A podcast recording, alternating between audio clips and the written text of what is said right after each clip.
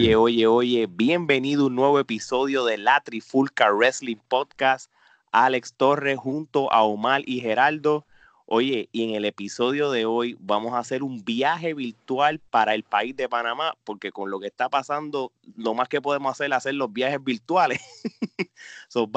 vamos para Panamá porque hoy tenemos de invitado especial nada más y nada menos que al gerente general más odiado de la lucha libre panameña y directamente de la empresa Global Wrestling Evolution, recibamos a Tommy Wrestling. Bienvenido. Viva los rudos.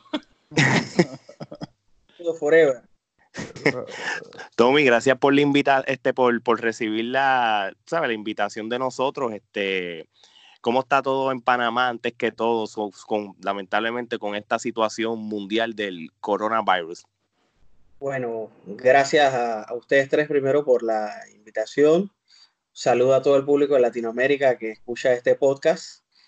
Eh, pues la situación ahora en Panamá eh, cada día va evolucionando un poco más. Eh, básicamente aquí casi todo está cerrado, lo que son bares, discotecas, cines, teatro, gimnasios. Creo que lo único que están abiertos son los hospitales, los supermercados, ah, los bancos y empresas que de repente no tienen la opción de trabajar desde casa. y Yo en lo personal, pues, sí me dieron la opción de trabajar desde casa. Así que es chévere por una parte, pero el saber de que terminas de trabajar y no puedes salir de la casa, pues poco frustrante a veces. Creo, creo que aunque tú no lo creas, estamos en el mismo barco. Yo vivo en Orlando, Florida. Omar vive en Puerto Rico, en San Juan. Gerardo vive en Seattle, Washington. Y, y cierto sentido, pues. Los tres estamos igual. Estamos, estamos así igual, estamos en las casas y eso, así que es, algo que, que, espero que, mano, que, que, pase pronto, porque ya uno va a llegar un momento que uno se desespera ya de, de estar en este lockdown, como uno dice. Pero nada, por lo menos nos podemos despejar un ratito y hablar de lo que nos gusta, que es la lucha libre. Así que, bueno, para no perder el tiempo, Gerardo, empieza ya con las preguntas, hermano. Bueno, este, eh, comenzando, ¿no? Este, la primera pregunta sería de pequeño, o sea, cuando estabas creciendo, eh, ¿te gustaba la lucha libre? Sí, la verdad que sí. Eh, yo lo dividiría en dos etapas cuando estaba así bien, bien niño, me gustaba, tú sabes, Hulk Hogan, El Último Warrior, esa, esa generación, pero ya de adolescente, cuando ya, digamos, tú vas adquiriendo un gusto por otras cosas, yo en lo personal, yo disfrutaba mucho el, de Faritude, pero yo siempre me he considerado que yo, soy, yo era más de Eric Bischoff. Me gustaba oh, más el NWO, pero bueno, todos sabemos que al final esa empresa se salió todo de control, había demasiada plata, demasiado poder ahí tras bastidores y pues al final sabemos que WWF fue la que salió victoriosa, pero digo, me emocionaba ver eh, eh, las luchas de, Stone Cold, de La Roca, pero yo prefería ver WCW porque ahí veía a Ric Flair, veía a Bret Hart, veía la división, veía a un joven Chris Jericho, a Eddie Guerrero, a Rey Misterio, la verdad, tenía más.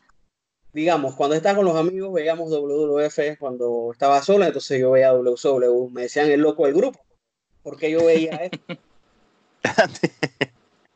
Yo creo que todo el mundo lo llegó a hacer en un momento dado. Yo ponía USA Network, cuando daba anuncio ponía WCW y seguía cambiando de canales. A veces WWE era repetir, era grabado, pues sabía lo que iba a pasar, pues me iba a la WCW. sí, todos pasamos por lo mismo en cierto sentido. Oye, pero entonces, ya, prácticamente contestaste la próxima pregunta, sé cuál producto tú consumías, o prácticamente consumiste la WWF y la WCW de los 90, eh, con lo de la NWO en un lado, lo del Attitude Era. Ahora te pregunto, que y, esto quizás es una pregunta que, que, que para mí es nuevo, ¿cómo la lucha libre en Panamá, cómo era para esos tiempos o, si, si, la consumías igual que la que la WWE y la WCW? Bueno, en Panamá hay un fenómeno muy interesante. Durante los años 60 y 70, pues detrás de México era como el lugar donde todo el mundo quería venir a luchar. Eh, una anécdota que de repente cualquier panameño que conoce lucha libre te va a hablar de Sandokan, que fue un luchador muy famoso aquí en Panamá, que aquí en Panamá vino, vino Blue Demon, vino un montón de luchadores súper famosos, y incluso eh, Sandokan al principio luchaba con máscara, luego él perdió la máscara aquí en Panamá con un luchador que se llama Aníbal, muy famoso en México en esas épocas, y la anécdota que todo mundo te cuenta es de que Aníbal tuvo que esperar que el gimnasio estuviera vacío y llevárselo escoltado con policía. Y creo que carro porque le iban a destruir el carro y lo iban a matar. o una época que la lucha libre se, se vivía muy bien, luego hubo como un bajón entre los 80, inicio de los 90, cuando la WCW la comenzaron a transmitir en Panamá, o sea, en canales nacionales, la lucha libre nacional se activó un poco, eh, incluso eh, Psicosis, bueno, el de México, el original llegó a ver, bueno, no el original, el que se había quedado en México. Bueno, en Nicho el Millonario, no, sí. Nicho, Nicho, Nicho, el Millonario, se llama ahora. se llama ahora, sí. Nicho, Nicho estaba en, en WCW. En WCW. Fue el otro. Obviamente, eh, te decían, no, que venía Psicosis y todo el mundo pensaba que era el de WCW, pero no era el que estaba en México. ah, bueno, total, eh, en ese tiempo sí, la lucha libre tuvo un buen auge, como 98, 99, 2000. Yo llegué a ir, eh, lo hacían eh, en un lugar que era un poco peligroso, pero como se, se, estaba llenando mucho de gente, pues tomaron mejores medidas de seguridad y digamos que se abrió otro público. No, ok. Parece mentira, pero con la extinción de la WCW y con WWE que, ¿sabes? Es un estilo más americano, no tanto mexicano en aquellos tiempos, pues la lucha libre en Panamá casi como que desapareció y era algo que solamente había eventos si tú conocías a un luchador o conocías a alguien que promocionaba, digamos, dejó de ser popular. No, ok. Sí, sí, que, que, que prácticamente ustedes, fíjate, fue paralelo WCW sube, Panamá la lucha libre sube, WCW cae. Paralelamente, pues Panamá todavía este, sufrió de eso. Similar a Puerto Rico, en Puerto Rico sucedió lo mismo. En Puerto Rico hubo un boom en la lucha libre en los 80, luego baja a finales de los 80, a principios de los 90. A finales de los 90 vuelve y sube hasta los 2000 es bajito y ya para el 2005 vuelve a bajar nuevamente. Eso que es, algo un poco similar. Entendemos lo que nos tratas de decir. Sí, porque en Puerto Rico fue lo mismo. El actitud era con lo de la NWO, inspiró a que la, el Consejo Mundial de Lucha de Carlos Colón y, y, el, y la creación de la IWA de Víctor Quiñones pues, pues, saliera y todo fue a base del Attitude Era.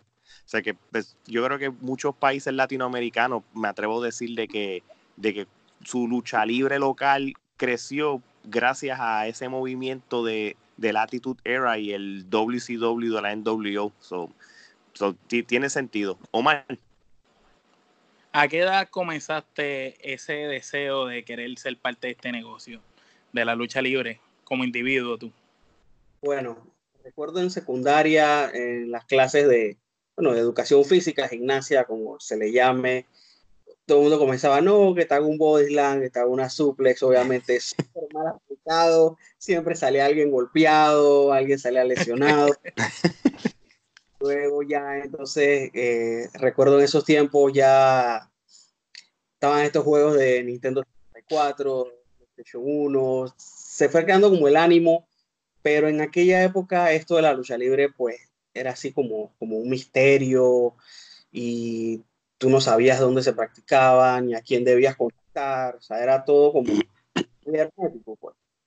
La verdad, eh, yo tuve, digamos, el primer contacto eh, con la lucha libre fue en el, o sea, que regresé, digamos, como fanático en el año 2008, 2007, mm. fue 2008, que me dijeron, no, mira, que hay una lucha nueva aquí en Panamá, que es una lucha extrema, y pues fui con un amigo y lo primero que veo es es a un luchador, bueno, que está retirado ahora mismo, que se llama Paul Baxter, peleando contra Cárcamo y le reventó como tres de estas lámparas largas blancas en la cabeza. y yo, loco, ¿esto qué?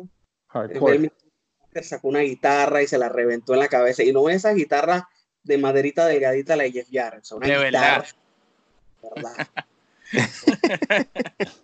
pues ya Cárcamo prendió fuego en una mesa, hicieron un suple de la tercera y nunca me voy a olvidar que literal, o sea, cuando ellos cayeron en la mesa con fuego y ellos rodaron hacia las afueras del ring, uno de los luchadores literalmente tiene una ampolla del tamaño del brazo, o sea, porque había caído en todo el fuego y se quemó totalmente. Tenía una ampolla Diantre. Gigante, horrible. Esa, esa fue una época de la lucha libre, digamos 2008 al 2012, donde hubo- tuvo un boom muy gigante, pero era la mayoría basado en lucha libre extrema, o sea, demasiado extrema. Sí, Sí, eso era sí. de- deathmatch, lo que le llamarían, ¿no? algo así, había mucho vidrio, botella. Mira, yo entonces en el 2008, pues yo me contacté a través de Facebook con estos luchadores y les dije, mira, me gustaría entrenar, no sé qué. Yo entrené por un año y medio eh, para ser luchador. Me iba muy bien, la verdad, el- la persona que entrenaba me decía, vas muy bien, vas muy bien. Pero un día eh, tuve una lesión en el cuello, que caí mal haciendo las caídas la mortal, que No, ok. Nunca olvidaré que el- la persona me dijo, pues ya para el entrenamiento por hoy, pues yo quería seguir porque, o sea, alguien de mi peso y yo decía, oye, este, estoy haciendo un salto mortal como si yo fuera un ninja. Sí, sí. Lo hice, caí mal y tuve como una semana y media, dos semanas con el lado izquierdo del cuerpo, algo así como medio dormido, así como, sí, entonces Ujú. tuve que tomar un montón de pastillas, no sé qué. Y ya cuando regresé a entrenar, pues eh, ya tenía miedo. Y el entrenador me dijo, pues con miedo, la verdad, no vas a poder hacer nada. Eso va a ser una limitante muy grande. Mal de nuevo.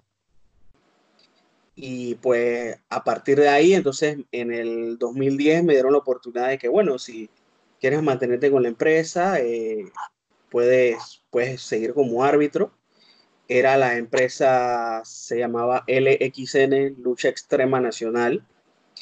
Eh, toca agradecerle a, Cárcamo y, y a Paul Baxter, que fueron las personas que, digamos, abogaron por mí y me dieron la oportunidad para comenzar una, una carrera como, como árbitro dentro de esa empresa. Y Muy pues bien. ya a partir de ese punto, pues comenzamos y aquí estamos. Ok, ok. Es Geraldo. So, ya que pues nos dijiste sí que se te dio la oportunidad como árbitro, so, ¿cómo fue esa transición, digamos, de estar entrenando para luchador y luego entonces empezar a ser árbitro? Porque definitivamente es un cambio drástico de, de ser luchador a ser árbitro. Bueno, en aquel momento eh, las personas de la empresa me dijeron, pues, eh, mantente haciendo ejercicios de cardio, pues si quieres practicar algo de lucha, pues eres libre de hacerlo, si en algún momento quieres volverlo a hacer, no, no, no hay problema. Eh, luego, eh, en la empresa, en esa empresa había otro árbitro, se llama El Greco, que era un luchador muy famoso en Panamá en la década de los 70, los 80 Ujú. por su edad, ese señor pues ya solamente estaba haciendo de árbitro y la verdad él me enseñó todo lo que yo sé, o sea, es un, era, era un, es un árbitro rudo, pero la verdad su conocimiento es inimaginable, es una cosa muy grande. Ese fue tu maestro en cuestión de, de, de eso de ser árbitro, ¿verdad? el señor Greco.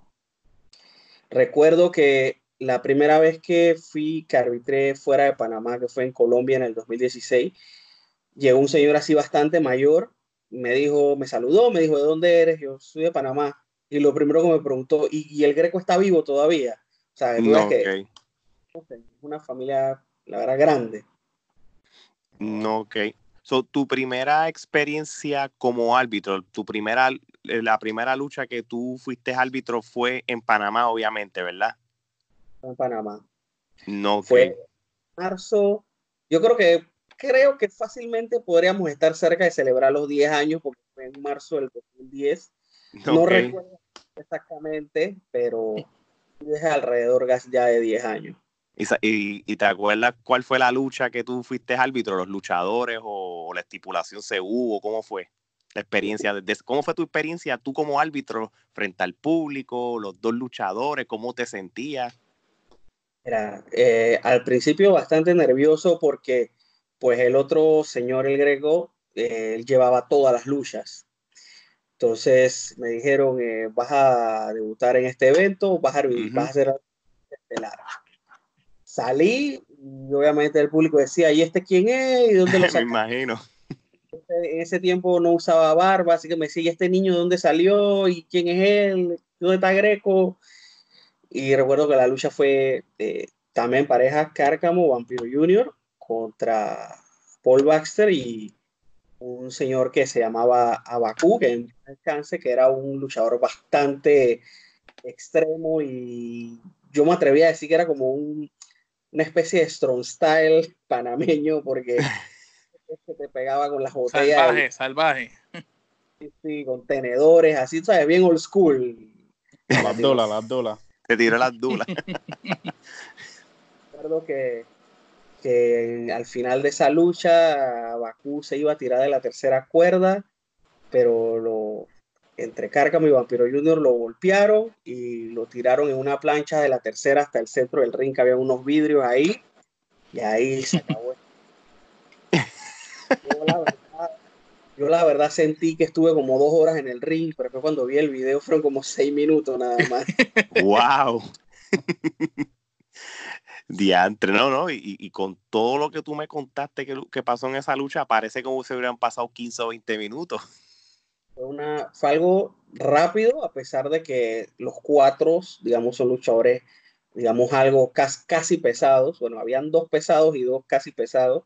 Y la verdad fue una lucha bastante, bastante rápida, la verdad. Digo, cuando la vi en video se vio súper rápida, pero estando en el ring fue como infinita. Me imagino. Omar. Bueno, eh, nos dijiste ahorita que tuviste la oportunidad de ser árbitro fuera de Panamá. ¿Cómo se te dio la oportunidad de salir fuera de Panamá arbitrial, como le dicen? Bueno, en aquel momento, eh, pues la lucha en Panamá estaba, fue en el 2016. La lucha estaba un poco, digamos, como, como en stand-by. Estancada. Sí, sí, eh, había una empresa de show un mes, no aparecía más, de repente otra empresa salía y hacía un show, ¿verdad? Era como bastante, se estaba bastante apagado. Entonces un colega acá de, de, la lucha libre, que su nombre es Angelus, que él, bueno, él sí ha luchado en República Dominicana, en Ecuador, en Perú, en Florida. Eh, me comentó de que pues él iba a estar luchando en, en Colombia. Es que acá ciertos grupos de luchadores, digamos que somos grupos de amigos, pues también. Entonces, eh, el Cárcamo me dijo, no, mira que yo también voy a ir a, ese evento donde está él. Eh, yo hablé con ellos y le dije, oye, háblate con el promotor, eh, yo estoy de vacaciones esa semana, eh, si me da una oportunidad de, ser árbitro, o sea, aprovecho el viaje de vacaciones y pues si no me da la oportunidad, pues igual voy, pues voy de vacaciones allá. Sí, sí, a pasear. No tengo problema con eso y pues sí, me dieron la oportunidad estando allá, entonces conocí a Caos de Perú, que también es uno de mis mejores amigos en la actualidad. Fue un show, la verdad, bastante bueno, con bastante talento nuevo de, Colombia, algunos talentos veteranos. Eh, lo, lo, que siempre recordaré que fue bien jocoso es que comenzó la primera lucha, un par de movimientos, vino el primer conteo y nada más con hablar o sea, por el frío que hace allá, se me secó totalmente la garganta y ya no tenía. Estaba asfixiado, asfixiado. No tenía saliva, no tenía nada, porque por el frío que hacía, porque fue un salón así cerrado, pequeño, eh, estaba totalmente la temperatura súper baja. Entonces ya con eso, ya, había contado una vez ya no tenía aire. Y porque, eh, al final, eh, bueno, antes del evento, creo que otro árbitro que debía ir no fue, así que pues me tocó llevar todo el evento. no sé, tengo una maldición, eso siempre me pasa. Hay lugares donde voy y pues no sé cómo, saqué aire no sé a dónde y fueron cinco luchas y al final tenía la garganta súper seca, estaba muerto, o sea, la altura, eso, eso pega. sí. Bueno, Tommy, yo entiendo con lo que estás diciendo, para tú ser este, un referido, también tienes que estar en cierto tipo de condición y todo, porque si vas a estar al este de referir en cinco luchas, que vas a estar en movimiento, vas a estar hablando, vas a estar haciendo de todo, vas a salir explotado. Exacto, el, el, la, digamos, la variante en Colombia, en Bogotá específicamente, es la altura. De la altura, sí. Acá en Panamá, pues es caliente, húmedo, y allá, pues es súper frío. El cambio fue, fue bastante fuerte, incluso algunos de los colegas me comentaron que estaban mareados, que tenían los oídos tapados, eh, todas estas cosas que están a la altura, pues. Entonces eso fue como un challenge y la verdad me, me senté muy bien.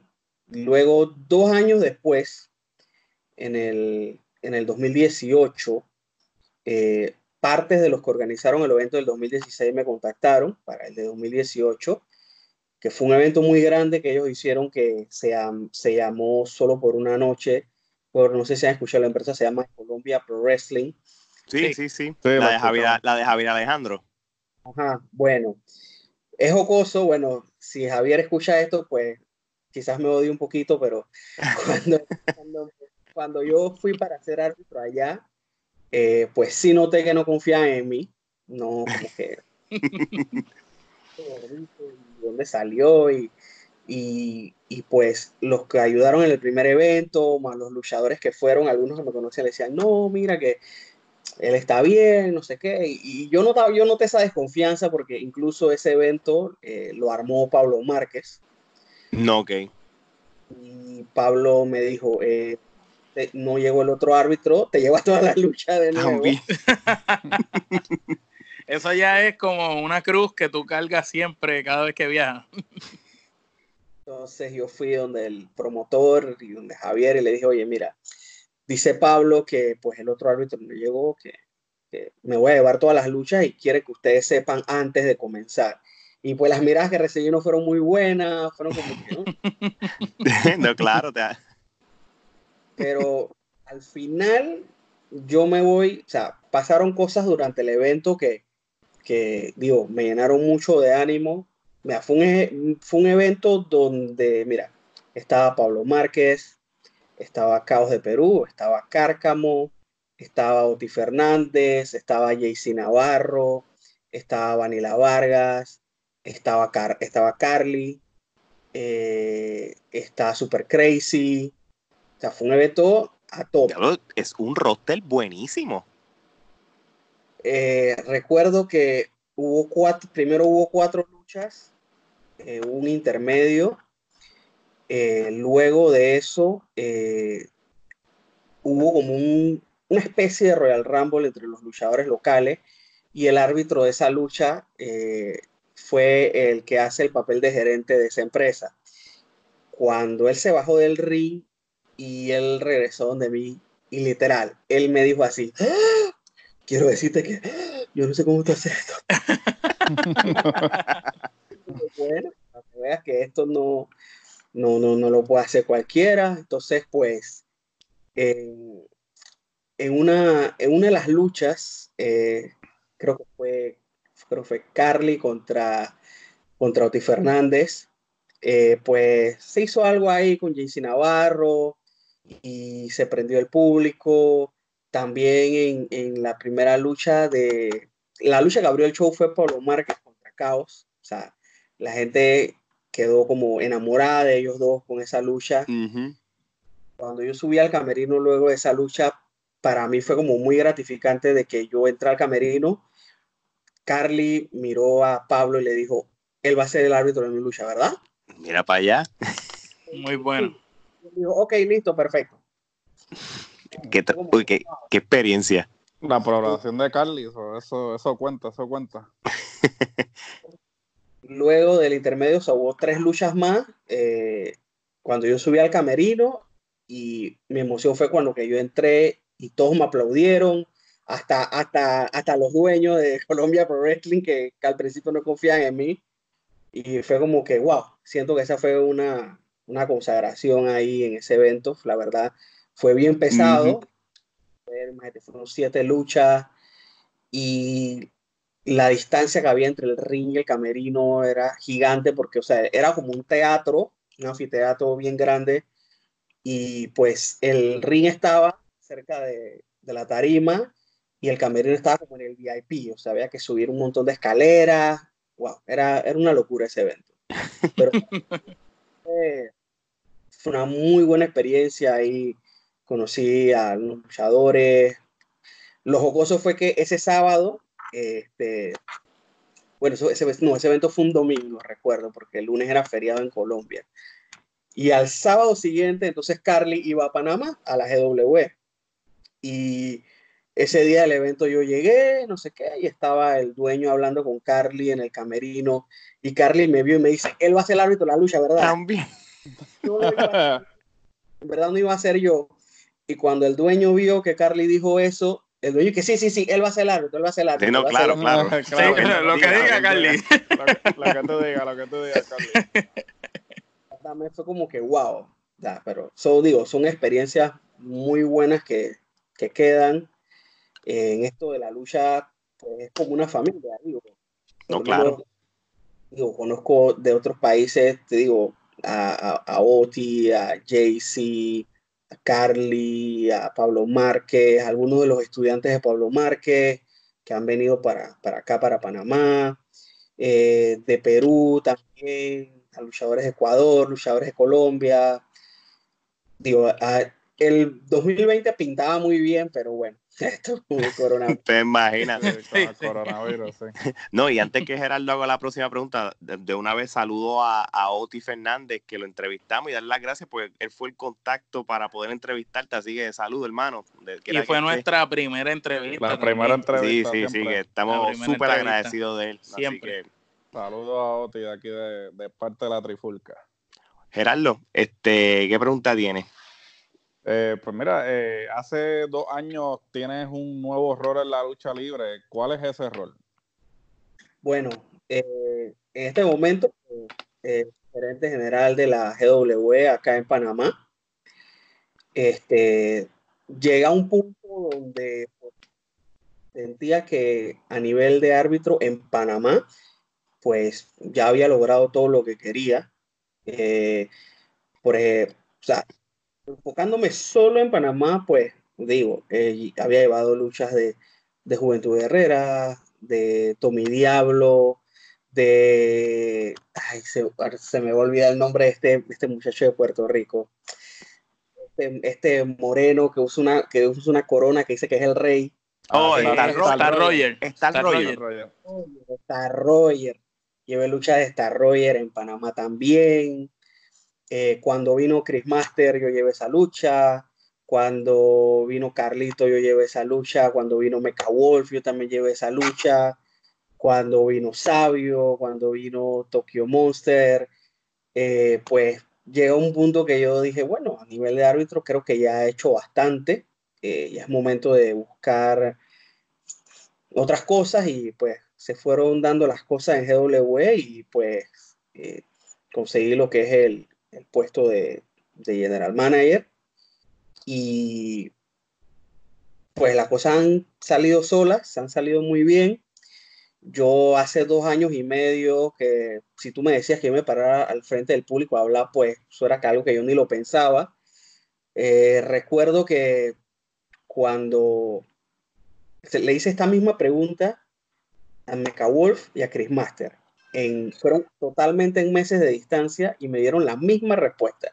Me dijeron, tú te, paras en el ring y tú quieres generar una reacción negativa a esa gente, olvídate de quién tú eres de lunes a viernes y tienes que ser la versión tuya que no eres de lunes a viernes. Y fluido, hablan y pues la gente reacciona ahí. Y ese es el secreto. Hay que jugar de jugar con las, con las debilidades del público y así se genera todo ese hit. So, este, y esa es la pregunta que, que a, lo que iba. ¿Tú empezaste como un, general manager rudo desde el día uno que tú cogiste ese puesto?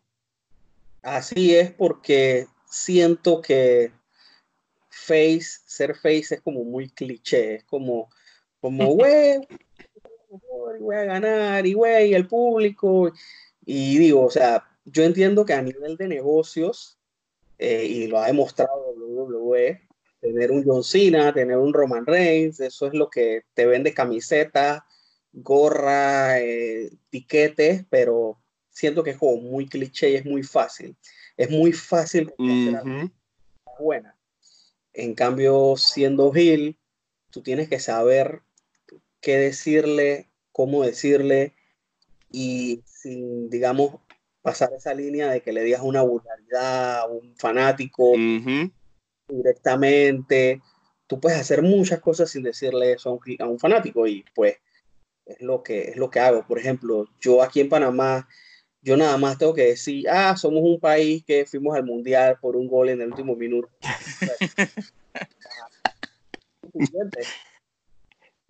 Esa fibra es una fibra bien finita la que tú tocas diciendo eso allá. Yo, yo, soy, yo soy bien honesto. Yo estaba ese día en el estadio, yo lloré porque Panamá clasificó al mundial. la neta se alinearon, los árbitros no veían nada y pasó de todo. Un día que pasó de todo, pero siempre le digo a la gente, clasificamos por un lado. Definitivo. Les tocas estos temas así y ya. Mira, digo, si tú me preguntas a mí cuál ha sido mi mejor momento de, gerente general, o sea, rudo, para mí fue el año pasado en un evento que, que vino MVP acá a Panamá. Eh, luchaba contra el, bueno, un muchacho joven que estaba siendo el campeón en ese momento. Estaba también luchando contra otro luchador de acá de Panamá que se llama Kinchemac, que literalmente puedo decir que yo lo represento a él internacionalmente. Eh, trato de buscarle donde luchar. Teníamos, como te digo, teníamos muy buenos planes para este año, pero wow, todo se ha acabado de tener. El año pasado, en diciembre, yo lo pude llevar a él a Colombia, a un evento que hubo en Colombia Pro Wrestling, un evento pequeño que hubo, y pues la impresión que dejó fue muy buena. Una lucha de triple amenaza, eh, ganó MVP, todo el público se paró, aplaudió, que qué felicidad, que un ex WWE tenía el título de la GW, digo, ¿sabes? Eso le da un valor muy, muy importante al título. No, claro. Ah, entonces él, se, él estaba saludando a todo el mundo, todo el mundo feliz, cargó niños, todo felicidad. Salió un sobre con 15 mil dólares y le compré el título y me lo dio a mí. Y dijo que él era un hombre de negocios, que a él no le importaban los fanáticos ni Panamá, que quería la plata y cogió la plata y se ¡Wow! Y eso fue que me, aventaron vasos y de todo. Y yo dije, ah, si ustedes están, usted tan bravos conmigo, yo, yo me bajé del ring, agarré una silla, me paré en la silla y, dije, se acabó el evento, se pueden ir, me despedí de todo el mundo. Y yo, yo pensé que me iban a matar, pero hay que hacerlo todo por él. Pero sabes que tú, tú estás manteniendo lo que realmente es un, un, o sea, que están los manejadores, están los GM, rudo. Eso es prácticamente, tú estás emulando lo que debería ser realmente un rudo, que es que te odien, que te cojan cosas. Tú estás haciendo tu trabajo entonces. Exactamente, lo que digo. Yo busco siempre la forma de que, de que la gente sienta la, sienta la molestia y son, son, son tonterías, pero le dan, la gente le da mucha importancia. Por ejemplo, hubo un show hace casi como un año que fue un sábado que no hubo agua en toda la ciudad y yo salí tapándome la nariz y yo dije que mal huele, ustedes que no tienen y una señora me dice, no, pero ¿qué tú hablas si tú no tienes agua? Y yo le dije, no señor, usted está equivocada, en mi, en mi apartamento hay agua caliente, fría, tibia y de colores. y eso... que el fanático también. Y hablando de fanático, Omar, este, hazle una pregunta ya él como un fanático de la lucha libre. Mira, eh, esta pregunta, exacto, como dijo Ale, tú siendo fanático, ¿tienes algún top 5 de luchadores, ya sea panameños, puertorriqueños, latinos? Que no, no me incluya a nadie que no sea latino. Ok. Mira, yo. De todos los tiempos. sí es, como te digo, está difícil porque, digo, hay tantos, pues digo, tantos países, tantos nombres que tú puedas mencionar. Pero, por ejemplo, sin un orden específico, te voy a decir Sin nombres, ningún orden, no importa. nombres y qué me ha gustado. Por ejemplo, eh, de aquí de Panamá, eh, digo Cárcamo porque él es una persona que además de estar en el ring escupiendo fuego y todas esas locuras, pues él es un profesional, eh, tiene una empresa, se dedica mucho a lo que es a la edición de audio y de video, eh, también pues eh, le gustan lo que son los videojuegos y tú sabes, en la vida hay que vivir de algo y él busca cómo hacer negocio de las cosas, él no solo se dedica a, a- a destruir rivales, es una persona completa. eh, eh, yéndonos a otro país, eh, de Perú, eh, me, me, me agrada mi amigo Caos porque él también, él es un excelente atleta, pero también es un empresario.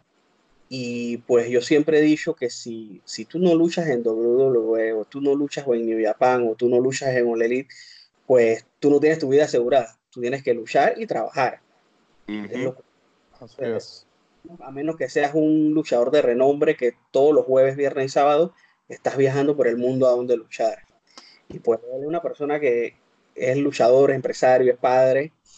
Eh, nunca lo llegué, o sea, no lo he conocido todavía, pero yo vi como dos programas de entrevistas, casualmente en Puerto Rico, donde entrevistaban a Rey González, y siento que ese señor cargó por mucho tiempo como la lucha libre en Puerto Rico. Eh, es muy llamativo. Dame un segundo, perdón que interrumpa esta parte. Espérate. Es que esto Le- lo tengo que hacer le- porque le estos dos, el nervio, ¿verdad? estos dos siempre se encojonan porque yo siempre he sido fan de él. Este es el fanático número uno de Rey González. Ese, ese es el mejor Tú- de Puerto Rico. Tú le has hecho la noche este muchacho. O sea, o sea, él te puede dar la biografía de Rey González, hermano.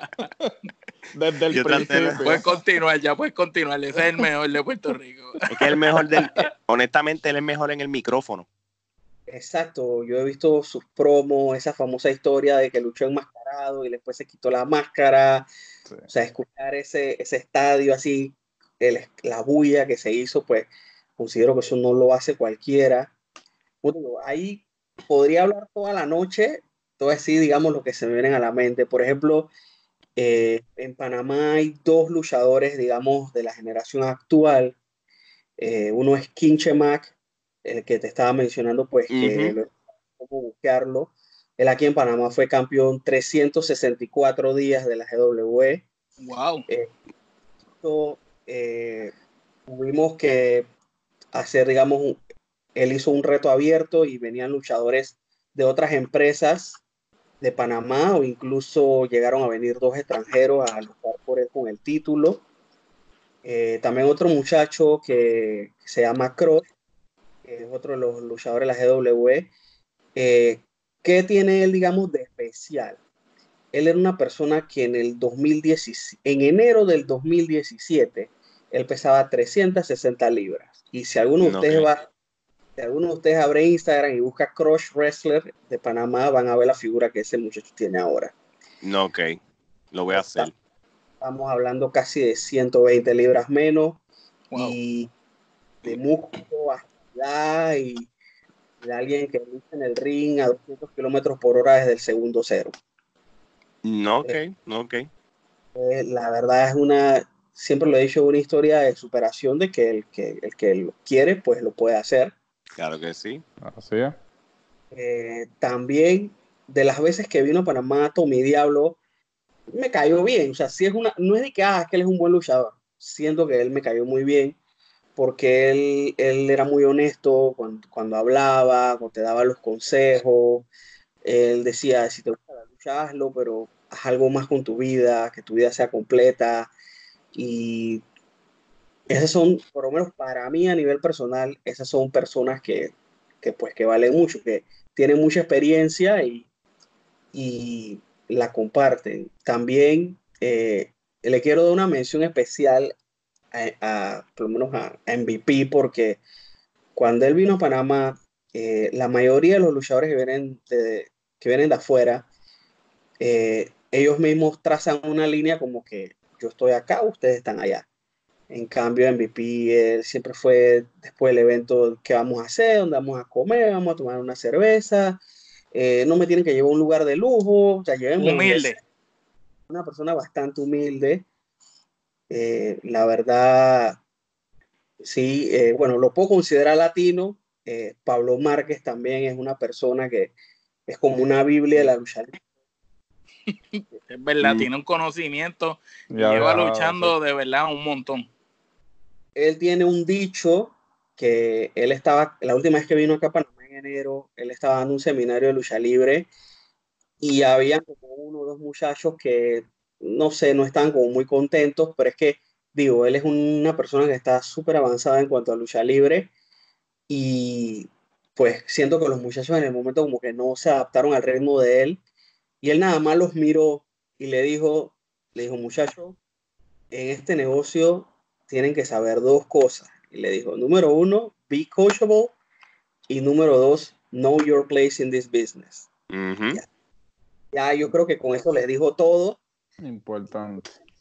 Como un consejo, digo, sirve para todo en la vida. Lo digo, podemos seguir hablando de luchadores que de alguna manera u otra, pues he podido admirar. Eh, y porque digo, he tenido la suerte de que cuando voy a los lugares y conozco a los luchadores, pues no voy, o sea, me ha dado la oportunidad de que yo no voy y que, ah, bueno, llegué al país el día del evento, hago el evento y me voy al día siguiente. Yo siempre que voy a un lugar me quedo, digamos, una semana, entonces tú sabes, vas conociendo a la gente, vas socializando. Por ejemplo, ya esta segunda vez que esta segunda vez que fui, bueno, ya tercera vez que fui a Colombia en diciembre, pues unos días antes y ahí compartimos unos días con Oti, con JC, con Javier, estábamos hablando y salíamos, y digo, o sea, así se van armando los, los lazos de la lucha libre, que siempre he pensado que es un negocio, todos queremos ser millonarios en alguna, alguna forma de esto, mm. pero también es una oportunidad de conocer eh, gente muy buena. Claro, claro. Geraldo. Eh, siguiendo en esa misma línea, este, básicamente pues ya mencionaste los que digamos serían latinos. Entonces, ¿cuáles serían tus top eh, five, los cinco, pero en este caso de Estados Unidos o digamos mundial, para no limitarlos a, Estados Unidos. Por ejemplo, como le dicen en Estados Unidos, ese Mount Rushmore de los luchadores más, los mejores de los Estados Unidos, como sé que, digo, por ejemplo, en mi caso mío yo tengo a Hulk Hogan, Stone Cold, por ejemplo, en el caso tuyo, ¿cuáles serían? Mira, ese Monte Rushmore de la lucha libre tengo, yo tengo una versión luchística y una versión comercial. Ok, da las dos, da las dos. Da las dos, da las dos. La versión luchística, yo tendría a Ric Flair, a Bret Hart, a Chris Jericho, a, a Kenny Omega. Y ese último puesto siempre lo tengo tan, pero tan peleado. Pero yo me atrevería a, digamos, vamos a ATC, yo pusiera a, a Finn Balor y, de este Balor o sea, me atrevo atrevería a poner a, a, a, a Okada no, okay. Muy, muy bueno, muy interesante. Me, me gusta tu lista. Tremenda lista variada. mi lista comercial Hulk Hogan, Stone Cold, La Roca, Roman Reigns y Goldberg ya. Ya está. Muy bien. Eres, tú eres listo porque desde el ámbito de GM eh, eh, vamos a vender tickets, quiénes te venden tickets y de verdad, pues quiénes te dan una buena lucha. Excelente, ¿verdad? Tremenda. El balance, el balance. Porque sí, porque por ejemplo, eh, o sea, Hulk Hogan tiene tres movidas pero con esas tres movidas, Hulk Hogan llenaba estadios, llenó estadios por casi 10, 15 años. Tú buscas lucha libre en Google y, lo primero es Hulk Hogan, tú sabes. Él es el sinónimo de lucha libre en el mundo entero, tú sabes. La, digamos, digamos, tuvo la oportunidad de destacarse tanto de face como de heel. Y las dos las hizo súper bien. Así que yo digo que ese señor en verdad, pues no, no se puede ir diciendo como que, ah, no pude hacer esto. O sea, mm, eso es cierto. O mal. Pues mira, eh, cuando tu carrera vaya culminando, todavía tú eres muy joven, pero cuando ya se vaya a acabar, ¿cómo tú quieres que sea recordado tu legado? ¿Cómo quieres que te recuerden a ti? En Panamá, como el más desgraciado de la lucha libre. El más odiado, el más odiado. Si, yo me alejo de la lucha libre por cinco años y yo vuelvo a salir a un evento, la gente se acuerde y me abuche. Y digamos, como árbitro, sí me gustaría que fuera como más recordado internacionalmente, porque soy bien honesto, lamentablemente al público en Panamá no le importa con los árbitros, es como que eh, ese es un hombre invisible que está ahí en el, en, en, en el medio del ring. Y pues sí me he dado cuenta que en otros países pues ese trabajo es bastante apreciado. Eh, como, les da, como ya les he dicho varias veces, pues los planes originales de este año para a finales de abril, de abril iba a ir a, a Florida, y que Pablo, Pablo Márquez tiene un evento el día, creo que el 2 de mayo, de la que era celebración del 5 de mayo, en, en Fort Lauderdale, ya habíamos cuadrado de que, bueno, yo voy ahí, porque casualmente voy a estar de vacaciones allá esa semana, y pues había quedado en que iba a ser árbitro en su evento, pero bueno, sea que todo está ahora como que no, no se sabe. En agosto había ya hecho contacto con, con la empresa de gladiadores en Perú. Muy buena. Muy buena, sí. Amigo eh, también de, del Virrey y de Johan Stambuk, que son, digamos, dos de los mejores luchadores que hay en esa empresa. A ellos, a, ellos, a Stambuk lo conocí porque fue uno de los luchadores que la primera vez que fui a Colombia, pues me dio la oportunidad de ir. También cuando GW recién arrancó, eh, Caos de Perú y el Virrey, ellos fueron a Panamá, que lo conocí. Habíamos quedado en que en agosto iba a ir para allá. Y pues dentro de los últimos meses del año, eh, en teoría venía otro evento grande de Colombia Pro Wrestling. Pero como te digo, ahora mismo todo está en que no sabemos qué va a pasar. Exacto. El ejemplo específico de Panamá Obviamente no hay GW. Eh, las autoridades panameñas, déjame buscarte aquí el calendario. Las autoridades panameñas dijeron que iban a suspender todo tipo de actividad y que a lo mejor el sábado 4 de abril se podía hacer. Pero lamentablemente, pues cada día que nos hacen un update acá de cómo va la situación, pues tenemos más casos. Eh, gracias a Dios la cantidad de muertos hubo uno, pero no ha subido, pero la cantidad de infectados sí y pues ya siento que ese sábado 4 de abril pues como que no está difícil. Va va a ser. Eh, este sábado eh, teníamos un evento que iba a venir Mr. Kennedy.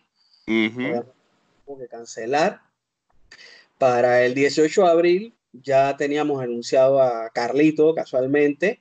Que va de eh, anuncio, si todo surge, vamos a asumir de que, de que si van a tener el evento, promociona entonces el evento del 18 de la GW, por favor. El 18 de abril, eh, acá en Panamá, en la empresa GW, la cuenta de Instagram es gw.official. Eh, para el 18 de abril tenemos un evento ah, con Carlito.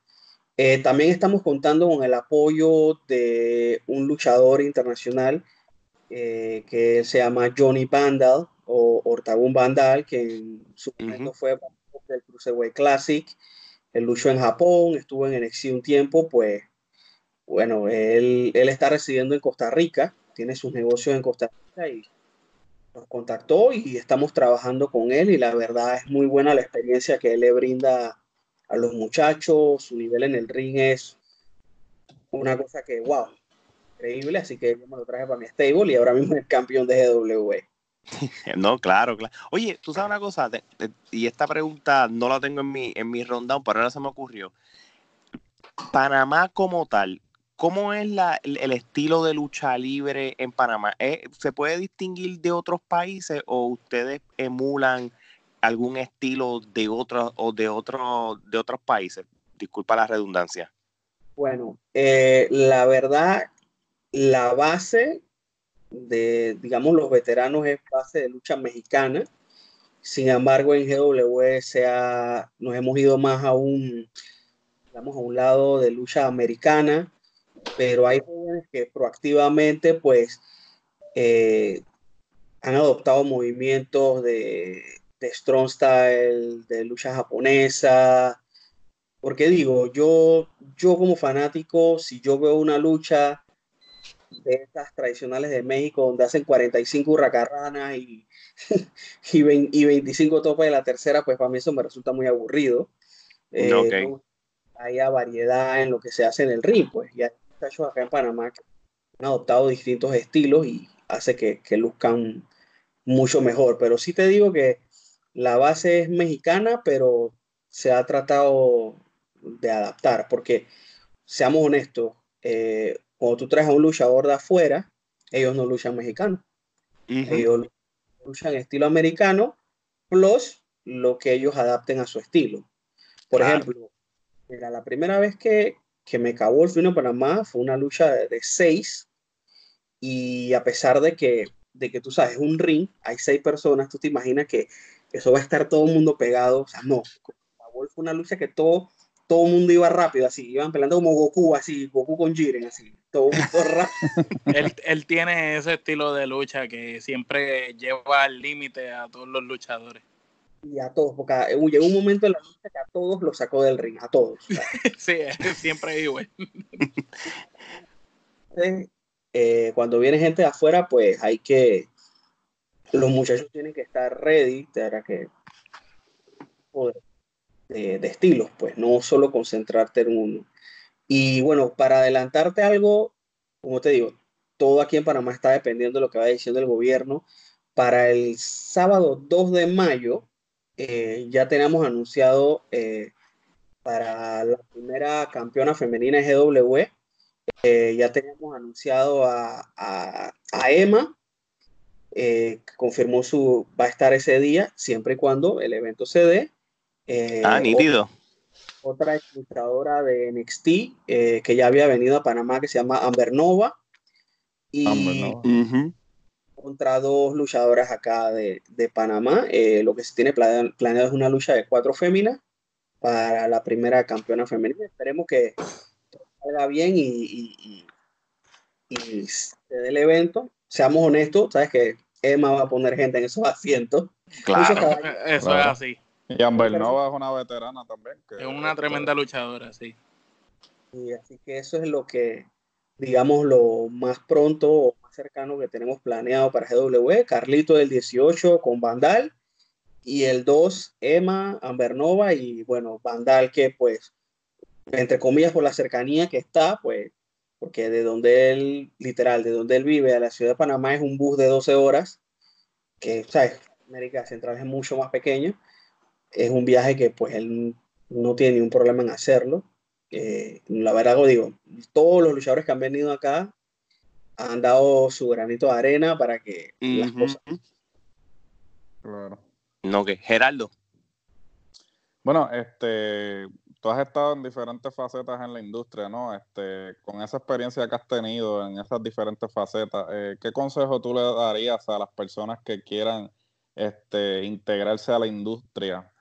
No importa en qué rol, ¿no? Este, y un mensaje que le quieras dar pues a los fanáticos y en especial a nuestros oyentes, ¿no? A los fanáticos de la trifulca. Bueno, yo les diría que mucha paciencia, esto no es algo que las cosas se den de una vez. te pongo yo el ejemplo de árbitro, pues yo literalmente solo fui árbitro por ocho años y medio, casi, sí, ocho, ocho años, ocho años y medio, y hasta ahora es que se me ha dado la oportunidad de poder hacer otro rol, o sea, tomó su tiempo. Eh, a los muchachos que quieren practicar lucha libre, pues que también tengan mucha paciencia, eh, en la, las cosas no se dan de una vez. Eh, a mí me ha tocado ver, porque en la GW también hay una academia de lucha libre, y pues a mí me ha tocado gente que llega un día y el segundo día ya está preguntando que cuando se tire la tercera, que cuando hace no es tan fácil. Eh, O sea, no, o sea, quieren correr antes de, de gatear y caminar. de gatear, sí. Esa es mucha, mucha, mucha paciencia. Eh, no te voy a negar, pues, que si, si eres bueno, tienes talento monetaria, pues puedes ir a otros países a probar suerte. Ahora mismo está como en un boom de la lucha libre, o sea, hay lucha libre. Obviamente en Florida, yo tengo la mentalidad que en cada esquina hay dos empresas de lucha libre, porque es brutal la cantidad de banners que siempre de eventos en Florida. Hay lucha libre en Colombia, hay lucha libre en, en Ecuador, en Perú, en Chile, ah, incluso eh, el mes pasado, por tres semanas, nos acompañaron unos luchadores de Argentina en GWE. Eh, les gustó mucho el reto porque pues me, me, decían que allá ellos entrenan y luchan en un ambiente fresco, un lugar abierto, pero acá donde estamos nosotros, a, además de que ser un lugar cerrado y el clima de Panamá, que todo el que viene dice quiero aprender a luchar con este clima, como te digo, es caliente y húmedo, uh -huh. Es como un reto. te imagino. Igual, si algún luchador, eh, ya sea nuevo, veterano, tiene algún interés en venir a Panamá, pues puede contactar a las redes sociales de la GW, gw.fisha, y con mucho gusto ahí se conversa y digo, se ve, se ve que se puede hacer. Ah, también otro luchador que fue el año pasado, eh, un luchador que, bueno, últimamente lo he visto como en Chicago y en Nueva York, que se llama Mantis, que él es de, él es de, de tiene familia panameña. Así que cuando llegó a Panamá, él llegó a Panamá y, y apare, me acuerdo que apareció donde el tío dije, hola tío, llegué a Panamá. Y el tío no sabe. fue otro de los buenos talentos que, que nos acompañaron. También hubo otro luchador, creo que se llama King Fury, que usa como una máscara, así como el depredador, así con los dreads y todo. Él también vino. Eh, también estuvo de paso como por dos semanas un luchador, imagínate, de España, que él estaba en Panamá porque la tía es de Panamá y estaban celebrando como las bodas de oro y él llegó a Panamá y le hablaron de lucha libre y casualidad que había traído su ropa y vino y luchó mm. dos veces en Panamá. Y pues él, yo tenía 17 años y, y yo te juro que cuando lo vi luchar es como si hubieras luchando a Pit Don, una cosa así. Wow. oh, wow. Wow, él, es mucho decir. Él nos contó que, que él había practicado en España, en Irlanda, en Inglaterra y que él había ido como a un bootcamp donde estaba, estaba Pete Dunne, estaba, se me olvidan los nombres de los otros dos que siempre están con él acá en, en Ta UK. Tyler, Tyler Bate y este, y sí, el otro, se me olvida el nombre, sí. Es eh. Sí. Él fue un bootcamp con ellos y pues dice que algo bien recio y pues el estilo del muchacho se le notaba esa influencia. Tampoco la, la GW ha ido, ha tenido sus contactos con los luchadores, así que si alguno luchador que está escuchando el podcast, pues puede contactarnos, no hay ningún tipo de problema, o sea, si no importa si usted no es un ex WWE, si usted no es un luchador digamos, famoso mundialmente, pero usted tiene el deseo de venir a luchar, pues usted es bienvenido acá, con las puertas abiertas. Suena muy bien. Omar. Mira, tengo una preguntita un poco curiosa. Si a ti te dieran, ya tú eres GM, pero si te dieran la oportunidad de buquear tu lucha de ensueño, ¿cuál tú buquearías? ¿Cuál sería esa lucha que si no importa si los luchadores están retirados, no, tu lucha de ensueño si como gerente general, ¿qué tú buquearías? Mira, yo buquearía un Chris Jericho en su prime contra Okada y vamos a poner una lucha de triple amenaza. Me gusta la triple amenaza porque eh, la acción va y viene, va y viene, va y viene y nunca se. No, eso es así. Jericho en su prime, Okada y. Eh, qué difícil. Ah, es de que Adam Cole. Uh, eso es hacer un luchón. Eh, Muchachos, eso me vendiste un main event de WrestleMania. Chacho. Brutal, muy buena. Omar, yo te lo dejo para que cierres también. Tuve una última pregunta. Mira, ¿y cómo te encontramos en todas las redes sociales, Tommy? Para toda esa gente que nos está siguiendo, en todas las que estés disponible. En Instagram es Tommy con dos M eh, underscore wrestling. Eh, y creo que incluso si lo escribes pegado, nada más te va a salir mi, mi, perfil, Tommy Wrestling. Eh, la GW la pueden ubicar como gw.official en Instagram y en el fanpage también como Tommy Wrestling. Muy bien, muy bien. Omar, di las redes de nosotros y con esto terminamos. Pues mira, gente que nos está viendo y nos estás escuchando, puedes buscarnos como Trifulca Wrestling Podcast en todas las plataformas digitales. En Facebook es con LA al principio, la Trifulca Wrestling Podcast. Y ya tú sabes, estamos disponibles en todas las plataformas de podcast que existen, en YouTube, Instagram, Facebook, Twitter y hasta la madre de los tomates. no, mire, y Tommy, de verdad que gracias por tu tiempo hoy y que se repita, de verdad. Este fue un placer, la pasamos súper bien. Cuando quieran hablar de lucha libre, nada más me avisan que esto es un tema que podemos hablar horas y horas y horas y horas. Y tú estás nosotros hacemos a veces mm. reviews de, de eventos. Un día que coincidamos viendo uno, haces el review con nosotros y lo hacemos en video así para vacilar. Listo, perfecto, no hay ningún problema. Pues seguro que sí. Bueno, pues con esto entonces nos despedimos. Este fue Alex, Omar y Gerardo junto a Tommy Wrestling. Así que hasta la próxima.